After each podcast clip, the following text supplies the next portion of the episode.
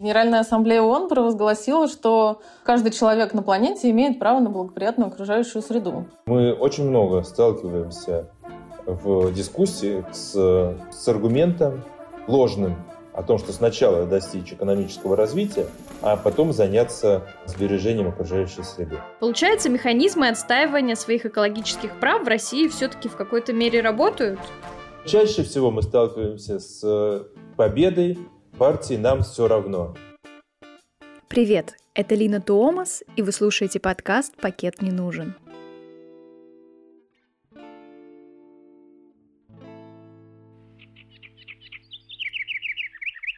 Вторая статья Конституции Российской Федерации говорит, человек, его права и свободы являются высшей ценностью. Экологические права человека относятся к группе фундаментальных, естественных прав человека, которые с нами с рождения и прекращаются только когда мы умираем. Каждый из нас имеет право на благоприятную окружающую среду, поскольку она непосредственно влияет на наше здоровье. На словах вроде все понятно, но на деле только избранные из нас знают, куда обращаться жителям при нарушении экологических прав. Вот, например, как ликвидировать несанкционированную свалку или как защитить городской парк от незаконных построек и вырубки деревьев, как правильно составить иск в суд. Непосвященному в юридические дела человеку это может показаться сложным. Но есть организации, куда можно обратиться за помощью – Хотя в нашем случае сегодня правильно сказать «были». Потому что после 30 лет работы организация Белона, которая защищала наши экологические права, вынуждена была закрыться. Это случилось в 2022 году. Но за время их работы организации удалось добиться существенных успехов в области обеспечения безопасности ядерных отходов и в решении других экологических проблем, о которых важно рассказывать. Итак, давайте же разбираться, какие экологические права у нас с вами есть и как их защищать. В этом мне сегодня помогут менеджер проектов Международного экологического объединения Белона Ксения Вахрушева и председатель партии «Яблоко» Николай Рыбаков, который с 2008 по 2015 год был директором экологического правозащитного центра Белона в Санкт-Петербурге, а потом долгие годы был ее же экспертом. Существуют права человека. Но что же такое экологическое право, не всем до сих пор понятно. Как вы можете его сформулировать? И знаете ли вы, когда этот термин появился? Не уходя в научные определения экологического права, я бы сказал, что это совокупность всех прав человека на благоприятную окружающую среду, то есть чтобы дышать чистым воздухом, пить чистую воду и не ходить по замусоренному лесу, и вот как юридически все это обеспечить, это и объединяется в экологическом праве. Но только надо заметить, что в список Европейской конвенции по правам человека право на благоприятную окружающую среду все еще не входит. Так что юридический статус окончательно еще не выработан. Да, и в этом, кстати, большая была всегда сложность обжалования экологических правонарушений в Европейском суде по правам человека со стороны России, пока Россия была участником Совета Европы, потому что чаще всего оспаривалось через э, право на жизнь и через э, информационные права, в том случае, если это касалось э, получения информации о состоянии окружающей среды. И в течение, кстати, многих лет Россия и российское законодательство в области охраны окружающей среды было более прогрессивным, чем европейское, потому что европейское было сформировано еще в тот момент, когда не было такого пристального внимания к экологическим проблемам. И действительно, как сказала Ксения, в европейском праве нет такого понятия. А российское право формулировалось в 90-е и 2000-е годы. Ну, скорее все-таки можно говорить о 90-х, потому что с 2000 года пошло уничтожение экологического права в стране. То есть в 90-е годы формулировалось законодательство, которое подразумевало в себе серьезные очень экологические права граждан. Раз уж мы уже говорим про становление экологического права в России, Россия просто переписала законы западных стран или велась более вдумчивая законодательная работа? Нет, конечно, это было свое законодательство, свое законодательство, учитывая российский путь, и на тот момент, если говорить о 90-х, то и советский путь. И действительно можно было гордиться экологическим российским правом, потому что оно опережало европейские документы. К большому сожалению, начиная с 2000 года прошла деэкологизация российского законодательства и водного кодекса, и лесного кодекса. И поэтому по многим вопросам нам еще предстоит теперь в области права вернуться в 2000 год. Как вы считаете, какую роль Белона сыграла в становлении экологического права в России? Какие-то, может быть, проекты были реализованы? Вы знаете, сначала я расскажу такую полулегендарную историю о том, а почему вообще Белон это? Ну, Greenpeace как-то можно понять из названия. Различные организации типа «Зеленый мир» или «Фонд дикой природы» все понятно, а тут какая-то Белона. Существует э, легенда, когда друзья, которые создавали норвежский офис Белоны первый в 1986 году, взяли и наугад открыли книгу и ткнули в словаре первое попавшееся слово.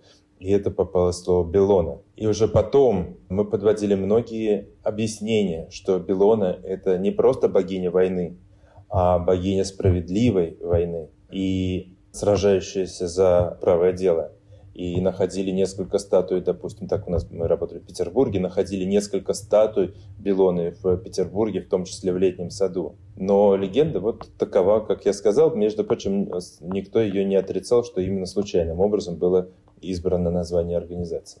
И я уже сказал, что Белона была первая, впервые первый опус появился в 1986 году в Норвегии, в городе Осло.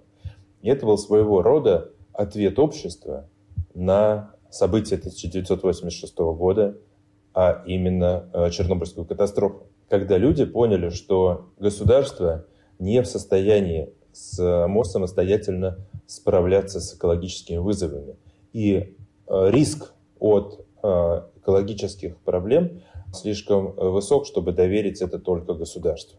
И поэтому должно быть сильное гражданское общество и сильные экологические организации, которые контролируют, наблюдают за тем, что делает государство, и сами защищают окружающую среду.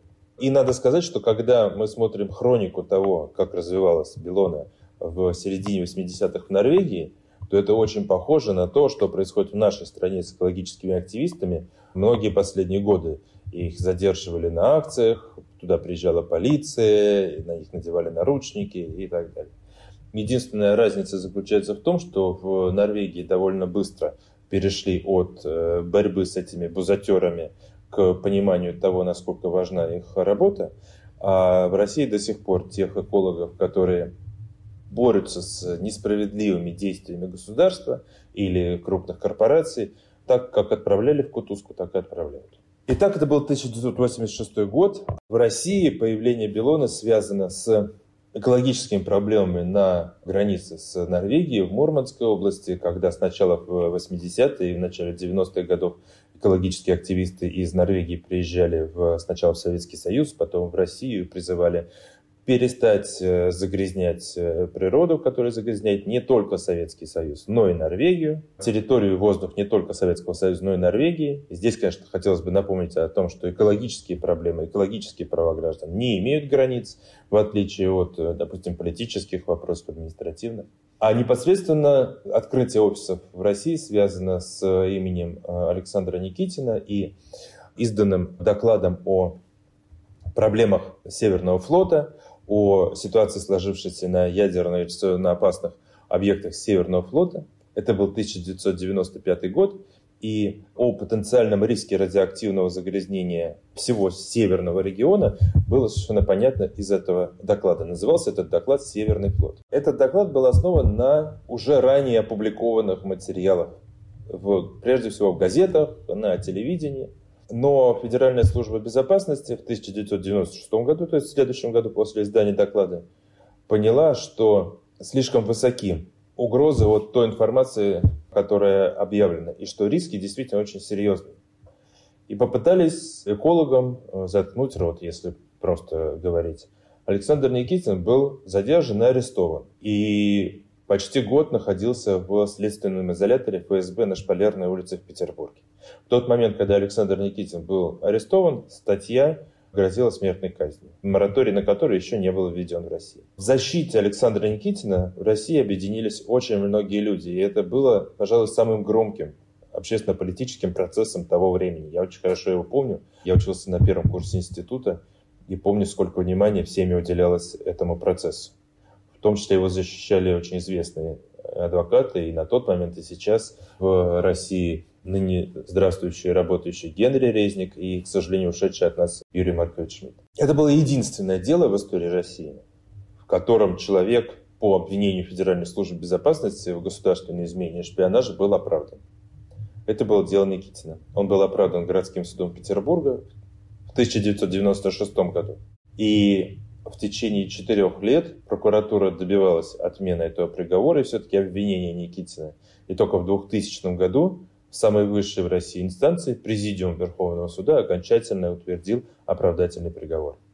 Но я еще раз хочу сказать, что это было единственный такой прецедент в современной российской истории, когда человек в деле против ФСБ был оправдан. Очень много людей, журналистов, правозащитников, экологических активистов объединились в процессе помощи Александру Никитину. В тот момент стало понятно, что в России есть экологи, есть журналисты, которые пишут об экологических проблемах, есть юристы, которые занимаются этими вопросами, но нет организации, которая бы их всех объединяла. И тогда было принято решение, и в России, сначала и в Петербурге, и в Мурманске, были открыты организации, экологические организации, российские экологические организации. В Петербурге она получила название «Экологический правозащитный центр Белона». В том числе потому, что серьезной частью работы стала не только аналитическая работа, связанная с ядерной радиационной безопасностью, но и работа, связанная с экологическим правом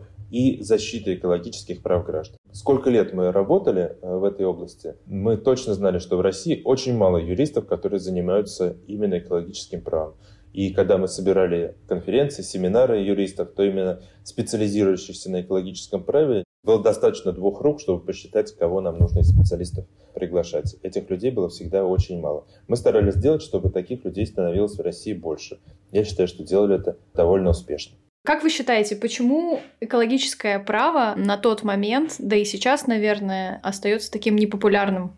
Дело в том, что если вы идете в экологию и в экологическое право, то вы должны идти туда с пониманием, что, скорее всего, больших денег, а даже не то, что скорее всего, а будьте уверены, что больших денег вы там не заработаете. Если вы идете в институт и хотите стать успешным, в том числе с финансовой точки зрения юристом, то чаще всего вы выбираете либо уголовное право, либо коммерческое право. И такая вот отрасль права, как экологическое право, преподавалась всегда в конце курса, у кого хватит на это времени. Тут, знаете, маленькое отступление. У меня бабушка была врач, и она все время рассказывала историю, почему врачи, терапевты хуже всего знают, во всяком случае, в возрасте моей бабушки на тот момент, да, хуже всего знают устройство уха, потому что оно в конце учебника, и до него времени чаще всего не доходит. Так же, все, так же и в экологии. Ну, сколько у нас хватит часов, столько мы вам расскажем про экологическое право, и чаще всего это давалось преподавателям в нагрузку. И мы понимали, что дальше это приводит к тому, что нужно из, э, со всей России э, приезжать или звонить в Петербург, чтобы адвокаты и юристы, которые работают э, в Белоне, тогда очень большую роль вела Нина Поправка, адвокат, а потом к ней присоединился Артем Алексеев, который стал директором Белона уже после меня, Ксения Михайлова, чтобы эти люди им помогли, потому что в других городах таких юристов нет. И мы стали находить преподавателей, которые являются такими подвижниками экологического права в преподавании экологического права для своих студентов организовали конкурс «Эко-юрист» для того, чтобы поддержать и найти таких студентов, которым не все равно, и которые сами хотят связать свою жизнь с вопросами экологии и защиты окружающей среды. И потом мы следили за судьбой уже победителей нашего конкурса, и что действительно многие из них пошли именно в экологическое право. Ну, надо признать, что да, скорее всего, они не станут э, миллионерами. Ну, тут надо сказать, что они не то чтобы не станут миллионерами, это все равно очень для немногих основная работа. По основной работе они могут э, брать другие дела, там, коммерческого или гражданского права, а экологические дела как дополнительные. Это те, кто действительно пошел именно в адвокатуру, а не в какие-то органы исполнительной власти, допустим. Это правда, да.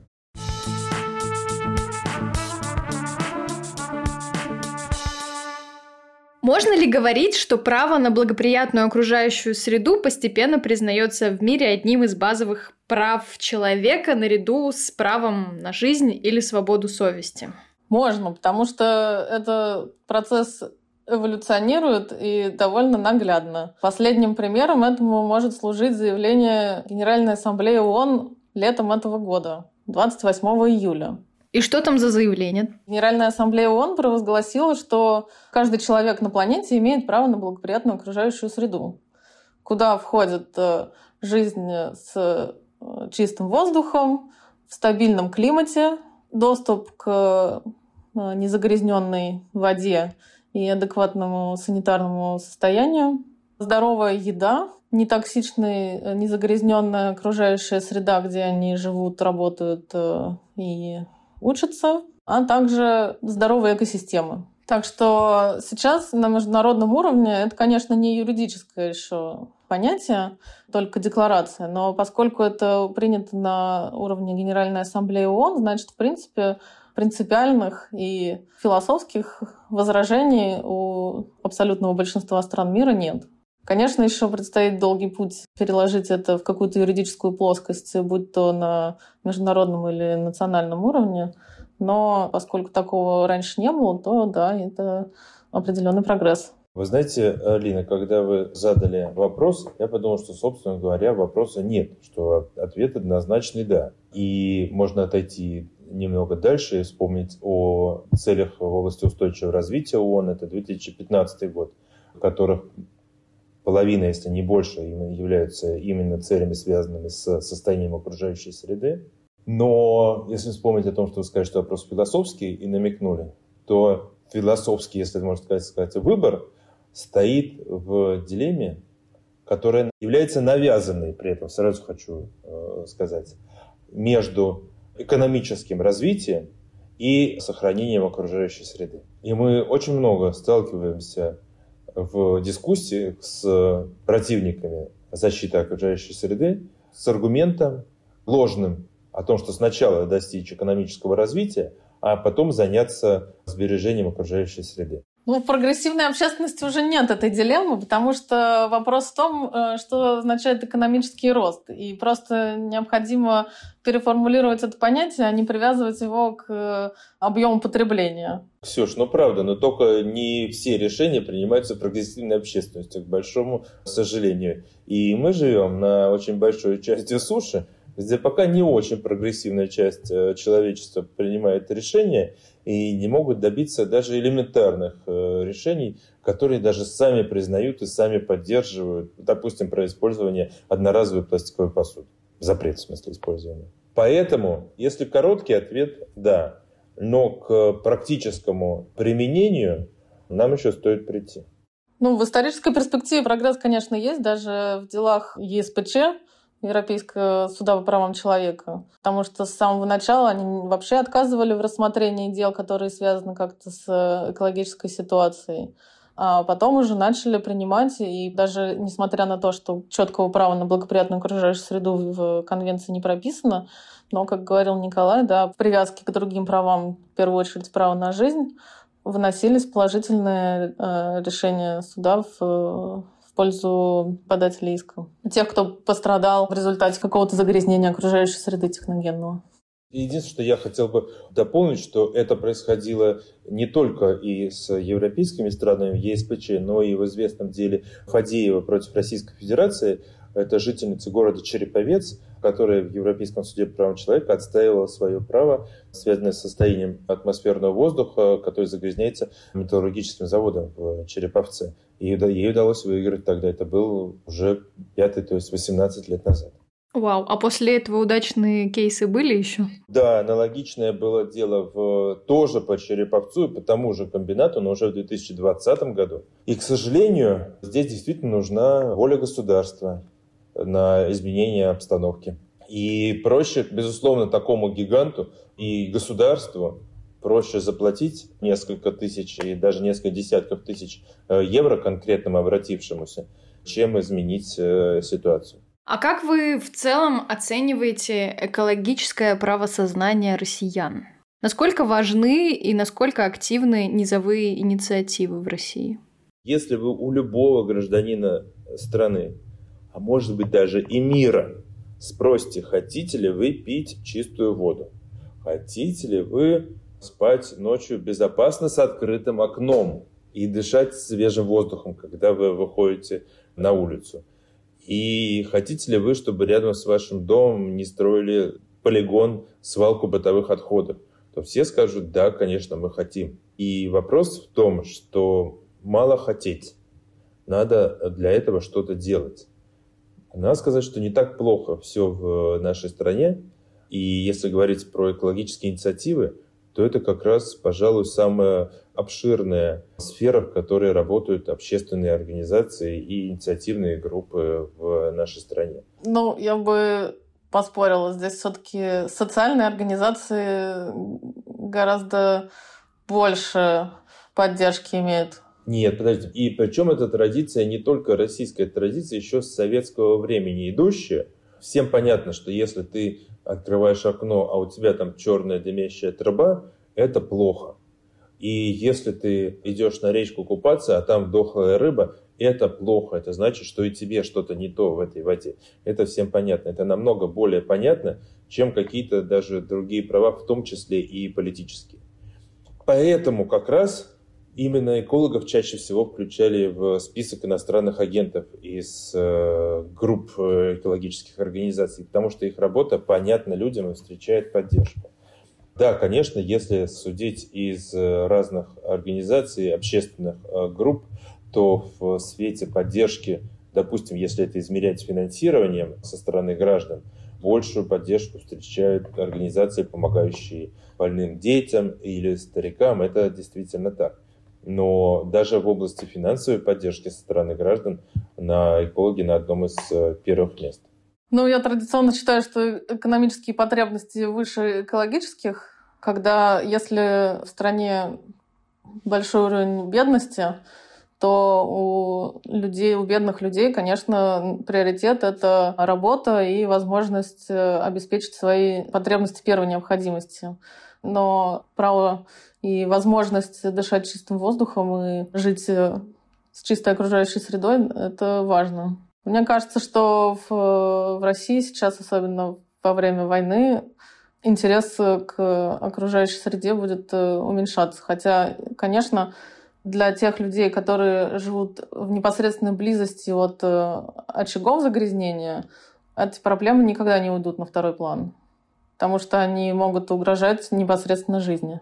Ну, здесь как раз можно привести пример, э, допустим, Владикавказа, ну, прямо скажем, не очень богатого э, российского города, в котором многие годы была проблема, связанная с предприятием «Электроцинк», и люди даже не очень богатые просто понимали, что работа этого предприятия физически сокращает их жизнь из-за роста онкологических заболеваний.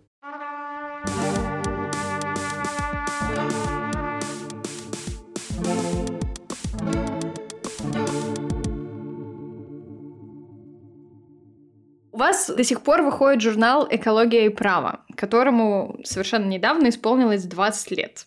Какая у него была цель? Была и есть, правильно сказать. Какая у него цель и какой статус сегодня? Где его можно почитать, скачать, найти? Скачать его можно на сайте Белона.ру, как и все другие важные наши доклады и публикации, которые очень актуальны, между прочим, для людей. А также на сайте экоправо.орг. Мы сделали недавно отдельный веб-сайт для удобного хранения архива всех 86 на сегодняшний день выпусков э, «Экологии и права», которые у нас были за 20 лет. История появления журнала, она очень интересная. После Александра Никитина вторым, пожалуй, таким громким делом, связанным с обвинением человека за сбор и распространение экологической информации, было дело Григория Пасько журналиста на Дальнем Востоке. И когда Григорий Пасько был отправлен в заключение, то появилась идея, а, чтобы он был редактором журнала, который будет издаваться. И несколько лет он, находясь в заключении, редактировал журнал, и он печатался на свободе и распространялся. Потом Григорий был членом редакционной коллегии журнала. Задача этого журнала, во всяком случае, я могу говорить за то время, когда я был его редактором, быть для людей источником аналитической информацией, экспертной информацией и иметь возможность получать серьезные экспертные материалы для того, чтобы их использовать в своей работе. Э, я знаю, что он пользовался очень большой популярностью и среди преподавателей в университетах, и среди студентов, и среди экологических активистов. И в том числе мы применяли такую практику, когда руководители э, общественных организаций экологических были редакторами выпусков тематических по тем проблемам, которыми они занимались. Ну, вообще, надо сказать, что в последнее время, несколько лет, журнал выходит ежеквартально, и каждый выпуск посвящен какой-то конкретной теме. Например, тема ядерная экологии, энергетика, экономики, отходы, да, да ядерной энергетики, опасные отходы или возобновляемая энергетика. Последний наш выпуск был посвящен экологическим последствиям войны в Украине. Впервые мы его издали на двух языках одновременно, на русском и на английском. Какой статус Белоны на сегодня? 24 февраля прошлого года мы поняли, что Белона не может сделать вид, что ничего не произошло, и продолжать работу, как раньше. Как минимум, необходимо было ясно высказаться против вторжения в Украину, против войны. Это виделось как долг любого порядочного гражданина и организации. Через несколько дней Белона выпустила антивоенное заявление и приостановила деятельность. В первую очередь, потому что наша деятельность в России теряла смысл. Белона, как международная организация, пришла в Россию, чтобы помочь стране в переходный период, способствовать становлению гражданского общества и решению экологических проблем. В том числе привлекая международную финансовую помощь на утилизацию ядерного наследия, например. Помогать властям решать какие бы то ни было проблемы – это значит косвенно помогать войне. Кроме этого, после антивоенных высказываний повысился риск для сотрудников России из-за репрессивных законов. Поэтому после нескольких месяцев обсуждений и консультаций с нашими коллегами в Норвегии мы приняли решение о закрытии обоих офисов в Санкт-Петербурге и Мурманске. Сейчас наша деятельность в новых условиях направлена на системный анализ э, и распространение информации об экологических проблемах в России, атомных рисках, их влиянии на состояние окружающей среды и глобального климата, а также экологических последствий войны в Украине. Правильно я понимаю, что Белона продолжит защищать интересы российских граждан, но будет находиться сейчас за границей? Ну, немножко не так. Естественно, релацировавшись, э, нам пришлось пересмотреть полностью стратегию своей работы, поскольку возможности работы по российским проблемам находясь внутри и находясь вовне, они сильно различаются. Это, надо, ну, это логично и надо понимать. Поэтому наша основная работа сейчас будет направлена на, больше на аналитику и на распространение информации.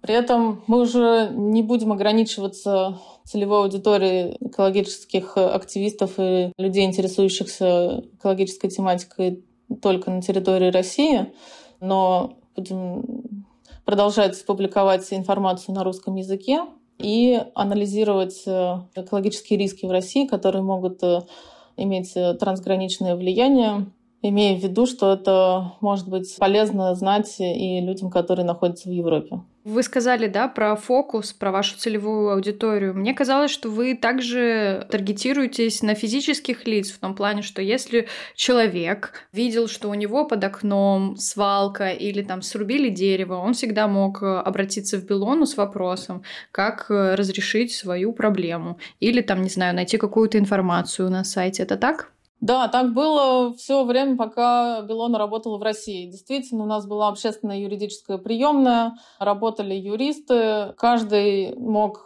позвонить, написать, обратиться к нашему юристу и спросить, что ему делать в такой ситуации, когда ему кажется или что его экологические права нарушаются. Юристы писали рекомендации и формы обращений, куда э, обратиться, как к этой проблеме поступиться, какую информацию еще нужно получить и так далее. Это было так до 24 февраля. Сейчас мы юридическое направление закрыли и с обращениями людей или организаций не работаем, к сожалению. Но тут тоже есть несколько причин. Во-первых, ну, надо признать, что правовой системы в России нет, система судов не работает, а те попытки граждан или организации отстоять какие-то свои экологические права или призвать к ответственности нарушителей. Исход этих дел, он весьма случайен. И нельзя заранее сказать, что вот если все делать правильно по нашей инструкции, то вы получите позитивный результат.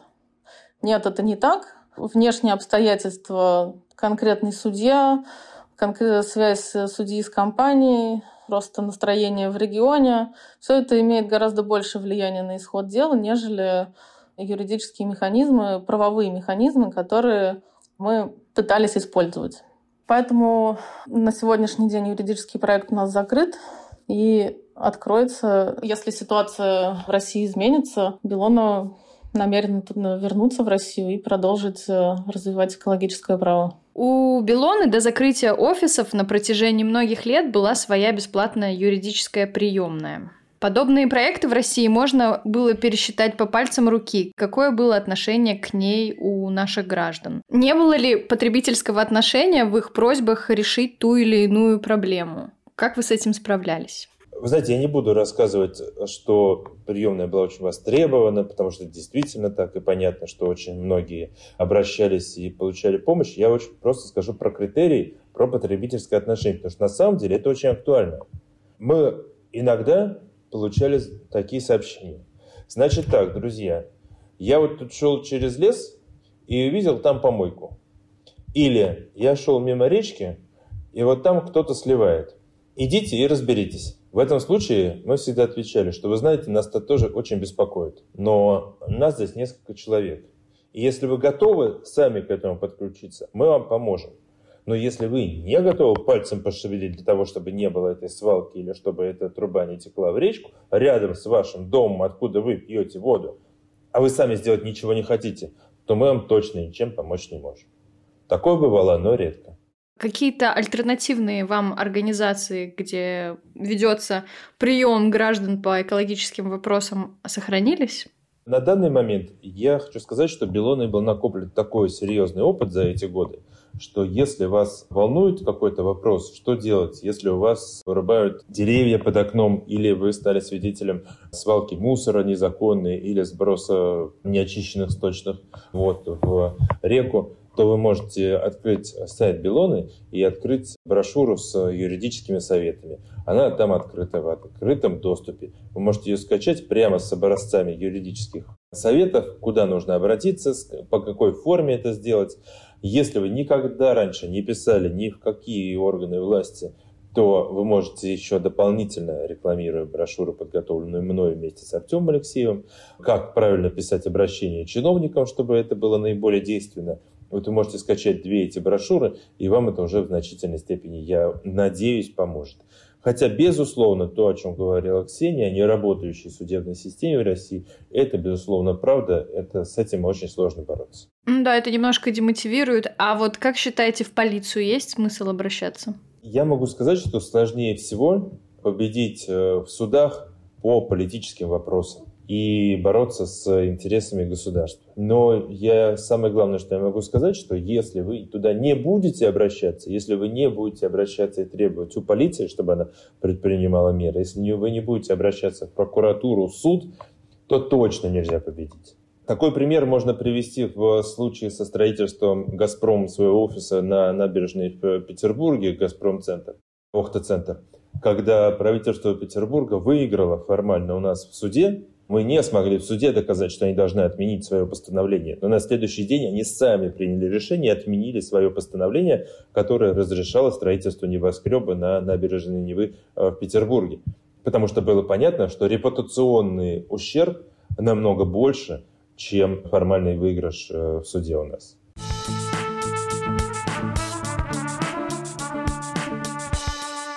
По вашим наблюдениям, с какими экологическими проблемами чаще всего сталкиваются люди в России? С чем чаще всего к вам обращались? И под каждую ли из этих проблем есть юридическая база, позволяющая решать эти проблемы? Это нелегальные свалки. Это самое распространенное, самое э, волнующее нарушение. Не потому, что будем говорить честно, не потому, что это оказывает самое негативное воздействие, а потому, что это больше всего видно уж совсем если просто, то понятно, что ядерное э, радиационное загрязнение вы не увидите, скорее всего. Опасность его в этом, что вы не увидите это загрязнение. А свалка, она вот вам перед вами. И вырубка леса. Если вы идете сегодня, есть лес, а завтра вы приходите, его вырубают, вы это тоже видите. Поэтому загрязнение атмосферного воздуха от промышленных предприятий, выбросы в реки сточных э, вод и гибель там, ну, в том числе и рыбу, что, что совсем всем видно всегда. Это было довольно-таки частое обращение, да. В каких случаях чаще всего удавалось выиграть и отстоять э, экологические права и выиграть в экологическом процессе? В том случае, если совмещаются, ну, во-первых, реальное нарушение прав – а с другой стороны активность граждан. Мы оказывали поддержку юридическую, э, информационную, общественную людям. Но если там нет инициативной группы, выиграть практически невозможно. И я могу привести пример. С одной стороны, это связано и с моей экологической работой, и с политической, потому что я был свидетелем этому уже как э, руководитель «Яблока». Два случая, когда первый это Башкирия, когда для строительства башкирской содовой компании, для ее работ, сносили э, уникальные природные объекты для э, добычи соды.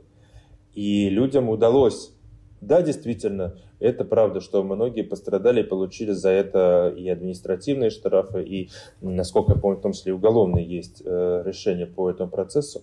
Но людям удалось доказать, что это нельзя делать. И Э, глава республики в итоге опять же согласился и пошел по предложенному альтернативному пути, потому что еще всегда очень важно не просто против выступать, а предлагать альтернативу, как решить этот вопрос. И объявили о природоохранном статусе этих, для того, чтобы можно было защитить их от уничтожения. Другой пример – это ШИЕС, очень небольшой населенный пункт на севере России, в Архангельской области, где собирались строить полигон э, для складирования временного хранения бытовых отходов. Ну, то есть просто мусорный полигон, куда привозили бы отходы, в том числе и из Москвы. И так получилось, что это очень маленький населенный пункт. Там даже отменили остановку поездов. Добраться было туда очень тяжело, потому что там просто мало живет людей.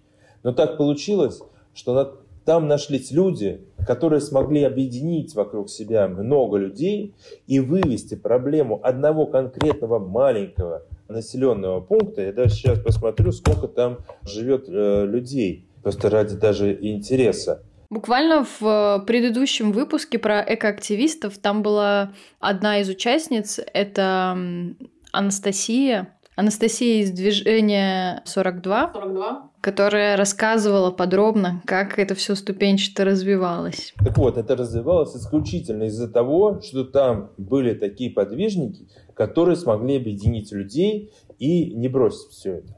А другой момент, я еду в Челябинскую область, и мы едем с э, нашими яблочниками э, в поселок Э, в области, рядом с которым планируют строительство тоже полигона мусорного. И мы идем по поселку, вот там сейчас какие-то куры клюют зерно, гуси ходят по дорожке. И мы спрашиваем, потому что мы немного заблудились, мы спрашиваем, скажите, а как проехать вот к месту строительства полигона? Вы знаете, что тут будет строиться? Да, где-то вот знаем, вот там, вот, туда по дороге поезжать. Километра два до этого полигона. А это единственная дорога. Я понимаю, я видел, что такое, когда дорога на полигон проходит через населенный пункт. Там не то, что гуси не будут ходить через эту дорогу, там люди не будут ходить через эту дорогу, потому что эти дома будут покрыты вот таким плотным слоем песка, э, мусора, пыли от проходящих туда грузовиков. Но сейчас их не волнует. Они говорят, да, вот там будет, будет строительство. И никакой активности не происходит. И вот в этом случае выиграть и добиться того, чтобы там не строили, практически невозможно. Другое дело, и это еще более серьезное, что пока не будет а, системных изменений, допустим, в том же вопросе обращения с отходами, это построят не рядом с ШИЕСом, а построят в другом месте, когда найдут, где просто не такие активные люди. И добиваться нужно не только и вот нужно, что мы пытались всегда объяснять, что нужно не просто добиваться того, чтобы этот полигон или это какой-то опасный объект перенесли с одного места на другое место.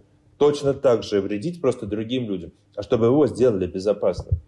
Вот это всегда мы добивались. И это всегда сложнее, потому что людям намного проще сказать, слушайте, вот вы знаете, меня вот это не очень волнует. Вы просто сделайте, чтобы рядом со мной не строили, рядом со мной, чтобы мусора не было.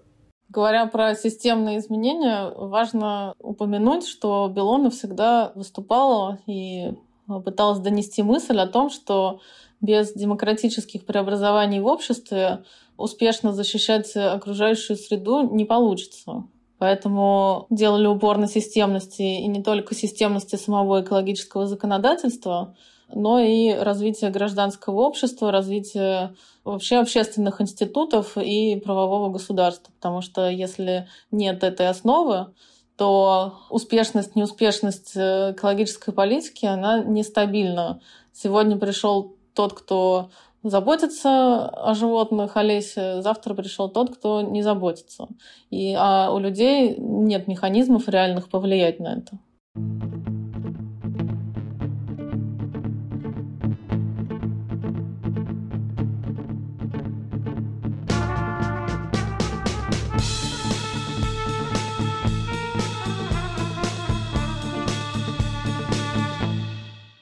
Вы наверняка можете заметить, что в случае недовольства граждан законодательные инициативы, направленные на ослабление природоохранных норм, снимаются с повестки. Так было, например, с законопроектом об отмене общественной экологической экспертизы. Получается, механизмы отстаивания своих экологических прав в России все-таки в какой-то мере работают? Вы с этим согласны? Ну, они всегда работают. Просто они должны быть. И все-таки надо понимать, что есть законодательство, а есть то, что научно называется, как вам не нравится, честно, а, правоприменительная практика, то есть как на самом деле работает закон. Реальные положительные изменения в России могут прийти только с изменением политической системы. Потому что в нынешней политической системе, в законе вы можете написать все, что практически все, что угодно – о том, что должны проводиться общественные слушания. Все решения должны приниматься только по согласованию с гражданами. Записать в законе можно все, что угодно, а действовать будет все ровно наоборот. И изменения наступят только, когда изменится политическая система в стране. Вместе с ней изменится судебная система, правоохранительная система, разделение властей, свобода средств массовой информации должна вернуться. И почему неминуемо мы проходили стадии работы с общественными организациями, низовыми инициативами, когда сначала люди приходили и защищали от вырубки или от замусоривания какой-то свой сквер, а в финале сами, самостоятельно, неминуемо приходили к пониманию необходимости политических изменений. Да, бывали, конечно, случаи, когда люди добивались того, что непосредственно под их окном не будут строить высотное здание. И на этом успокаивались. Но чаще всего люди понимали, что сейчас перед их домом не построят э, в сквере здание высотное, но вырубят этот сквер. Или еще каким-то образом сделают что-то нехорошее, если не будет серьезных, системных, навсегда изменений. И достичь таких изменений только можно участием в политической деятельности, в построении настоящего серьезного гражданского общества. Почему в том числе и были введены многие заградительные людоедские нормы, связанные с иностранными агентами, с таким образом ликвидацией через эти инструменты работы общественных организаций, в том числе экологических, именно потому, что люди, защищая свои экологические права, неминуемо понимали, что нужны политические изменения. Хорошо, но если работать, как говорится, с тем, что есть, какие из механизмов сегодня наиболее эффективны? Это общественные в виде петиций или митингов, или все-таки юридические, как отстаивание своих прав в суде? Или их сочетание? Главное помнить, Алина, что в большинстве регионов запрещены не то что митинги, но даже одиночные пикеты. Поэтому не знаю, в каких-то регионах вы собираетесь работать с помощью митинга. Что я точно могу сказать? Сейчас, к сожалению, в значительной степени процесс принятия решений в России основан не на действующих институтах, а на понимании общественных настроений. И будьте уверены, что если общественные настроения ясно артикулированные, то есть ясно, публично обозначены в социальных сетях, в разговорах в магазинах, на лавочках, в троллейбусе против какого-то решения, то очень высока вероятность, что оно не будет принято. Но чаще всего мы сталкиваемся с победой партии «Нам все равно». Чаще всего люди не обращают внимания на ту или иную проблему. Здесь все в руках людей. Это сделать намного сложнее, чем если принятие решений перенесено в парламент, который реально на самом деле избирается людьми, и в суд, и в средствах массовой информации обсуждается та или иная проблема. Конечно, выигрывать и побеждать будет проще. Не надо будет вовлекать все общество в то или иное обсуждение. Но если власть видит, что абсолютное большинство людей, во-первых, это волнует, и, во-вторых, они решение власти не поддерживают, то вероятность того, что решение не будет принято, очень высока. Ну, это касается решений, которые не затрагивают жизненно важные для государства экономические интересы и политические. Если это этот вопрос связан с деятельностью Роснефти, Газпрома, Росатома, то общественные настроения могут быть любыми. Их все равно в расчет никогда брать не будут. Вы знаете, чаще все-таки, как мы видели тоже примеры, постараются изменить эти настроения и объяснить, допустим, внушить людям то или иное настроение. И вот здесь очень важна была бы альтернативная позиция, допустим, тех же общественных организаций, как в случае как со строительством каких-то ядерно радиационно опасных объектов, когда должна быть, если есть сильная корпорация Росатом, представляющая государство, то должна быть сильная альтернативная позиция – но чаще всего все делается для того, чтобы этого не было. И всем рассказывается, как много счастья вам будет принесено в случае строительства того или иного объекта опасного. И репрессиями по отношению к самым активным Не согласна, да. конечно, да. Правильно ли я поняла, что при нынешнем состоянии судебной системы в России нет никакого смысла заниматься экоправом, отстаивать свои экологические права другим Неправильно словом? поняли. Потому что по такой логике можно вообще ничем не заниматься, пойти в магазин «Белорусский текстиль», там продаются недорогие простыни, накрыться этой простыней и ползком на кладбище. Это тогда реальный инструмент. Если мы понимаем, что мы живем э, здесь, э, в России, и планируем дальше здесь жить, то у нас другого варианта все равно никакого нет. И проще изменить судебную систему чем отказаться от того, чтобы туда обращаться. Дайте конкретный совет. Я вижу какую-то экологическую проблему. Рубку леса или загрязнение реки, неважно. Какие первые шаги я должна предпринять, чтобы попытаться решить эту проблему? Значит, первое. Вы поднимаетесь со своего теплого места внутри себя. Потому что если вы будете думать, что вы будете вот так сидеть и все победите, и все выиграете, ничего не получится. Значит, дальше в зависимости от того, насколько масштаб... То есть, хочу уточнить, то есть вот эта стратегия, если долго сидеть у реки, то можно увидеть, как проплывает труп врага, не работает? Ну, почему? Может, и работает. Э, если деревья вырастут через 30 лет заново, вы увидите, что вы выиграли. Если вас устраивает этот подход, то можно сидеть э, спокойно и смотреть. Но я бы посоветовал следующий механизм. Первое, если вы никогда не имели отношения к таким делам, вы действительно берете брошюры Белона с сайта и смотрите, куда можно обратиться. Второе, вы находите союзников, потому что одному или одной вам будет сложно бороться. Вы находите соседей или неравнодушных людей, которые помогут вам в этом вопросе, которые так же, как вы, обеспокоены этой ситуацией и готовы хотя бы что-то сделать. Вы стараетесь привлечь, э, если это какая-то значимая проблема, вы стараетесь привлечь к этому внимание общества и рассказать большому, широкому кругу лиц о том, какие грозят последствия, которые сейчас людям могут быть неизвестны. Вы стараетесь пользоваться теми средствами массовой информации, которые есть сейчас. Социальными сетями, каналами, группами. Находите партнеров в больших группах, которые есть у вас вы находите экспертов, специалистов в области, которая может помочь вам в зависимости от того, какая это проблема. Это могут быть врачи, это могут быть э, геологи, это могут быть э, историки, это могут быть юристы, э, для того, чтобы вы могли аргументированно отстаивать свою позицию. И дальше со всеми этими людьми вы начинаете борьбу за решение той проблемы, которая у вас есть. Чем больше будет людей вовлечено в ее решение, чем больше людей поймет, что это не только ваша личная проблема, что вам хочется смотреть в окно на э, зеленый сквер, а не на гаражный кооператив, то тем больше э, вероятность, что вы выиграете. Но если вы будете сидеть и думать, что обязательно придет добрый прокурор, который увидит, что здесь нарушение, скорее всего, вы будете смотреть э, на какое-то не очень хорошее изображение из своего окна.